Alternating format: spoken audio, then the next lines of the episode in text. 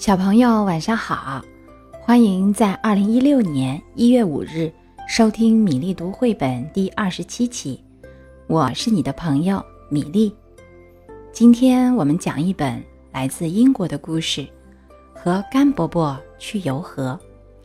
这本书由英国的约翰·伯宁罕写作、绘画，翻译是林良，由河北教育出版社出版。现在故事开始啦。他就是甘伯伯。甘伯伯有一条船，他的家就在河边。有一天，甘伯伯正要撑船去游河，两个小孩说：“我们跟你去好不好？”甘伯伯说：“好是好，只要你们不吵闹。”野兔说：“甘伯伯，我也一起去，行不行？”甘伯伯说：“行是行，但是你不能乱蹦跳。”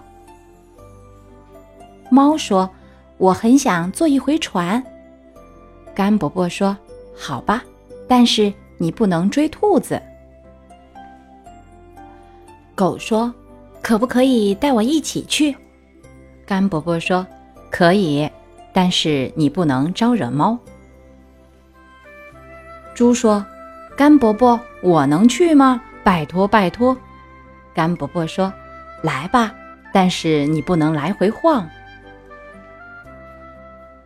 绵羊说：“还有空位让我坐吗？”甘伯伯说：“空位有，但是你不能咩咩叫。”鸡也说：“我们也去行不行？”甘伯伯说：“行是行，但是你们。”不能扇翅膀。牛说：“能腾出个位子给我吗？”甘伯伯说：“可以呀，只要你不乱踩东西。”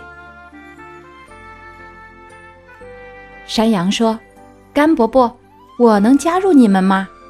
甘伯伯说：“欢迎欢迎，但是别乱踢。”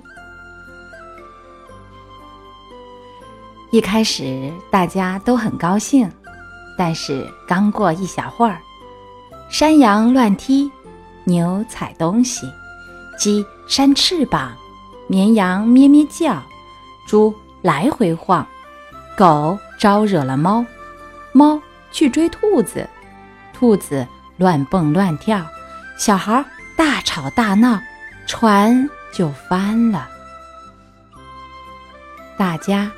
都掉进水里去了。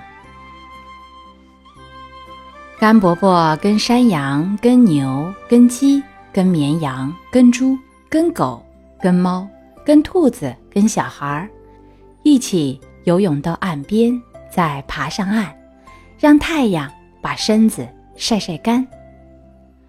甘伯伯说：“我们只好穿过这片草地，走路回家了。